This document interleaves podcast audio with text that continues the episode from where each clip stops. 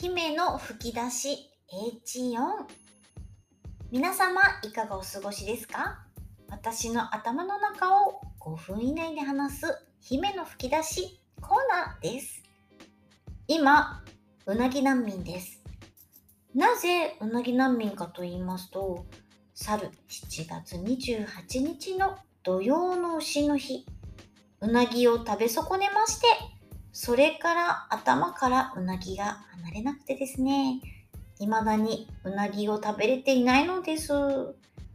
まず、土曜の牛の日のこの土曜、土っていう漢字に用事のようって書きますよね。それ昔よくわかってなくて、土曜日と間違えてました。そしてこの土曜っていうのは季節の変わり目の約18日間のことらしいですよ。その昔中国ではこの世のすべては木、火、土、金、水の5つの要素でできていると考える五行思想っていうのがあったそうですよ。うん、で土は種を蓄えて芽を出させるという土の働きなんですって。うん、そして牛の日。これは、干支の十二支から来ていて、あの、ねえ、牛、トラ、うー、にゃんにゃんってやつですね。そっか、猫はいないか。それが、12日ごとに繰り返されているので、土曜の18日間の中に牛の日が必ず発生する。それが土曜の牛の日になるそうです。調べました。だから土曜日に牛がもうもうじゃなかったんですね。それでこの日は体をいたわり、精がつくもの。まあ、鼻血ブーンみたいなものですね。それを食べて元気になろうってことですね。なので、うなぎじゃなくてもいいんですって。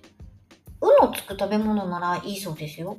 これね、あんまりよくわかってなかったんだけど、私のおかんはうなぎが嫌いなんです。なので、いつも土曜の牛の日は牛肉だったんですよ。牛の肉ですね。だから、牛の日の牛は牛肉の日って思ってました。まあ、ちょっと恥ずかしい過去ですけどね。うがつくものって何があるかなって思ったんだけど、うどんとか、うりとか、梅干しとか、うん、いまいち鼻血ブ的な要素が足りない気がするんですよね。だからやっぱりうなぎですよね。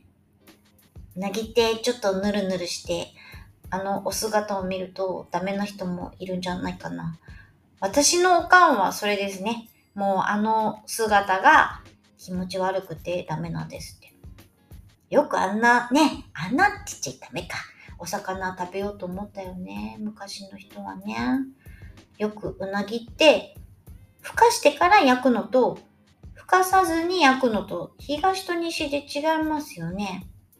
私は、まあ、東京なんで小さい頃からふかしてから焼くのを食べてきたので、あのふわふわのうなぎちゃんが染みついてたんですけれど、名古屋に行った時に食べたうなぎがですね、ふかしてなくて、あの、カリッとしていてね、焼いたやつだったんですけど、食感が違うんですんごいびっくりしました。うん、あれはあれでね、とっても美味しいので、違うものだなと思って食べてます。静岡の浜松でお仕事した時は、毎日うなぎを食べてましたね。ひつまぶし、美味しかったなほら、静岡ってお茶もね、美味しいので、うなぎと一緒に出てくるお茶もね、美味しくて。あ、うなぎパイね、有名なお菓子ありますよね。夜のお菓子。ね、やっぱりうなぎは性欲、あ、性欲じゃなくて性がついて元気になるんですかね。というわけで、今、うなぎ難民です。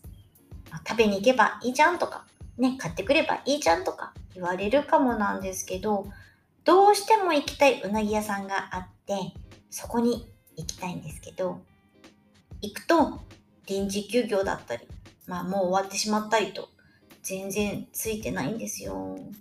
これはね、今日はうなぎを食べるなってことかなと思って、機会を伺ってるところです。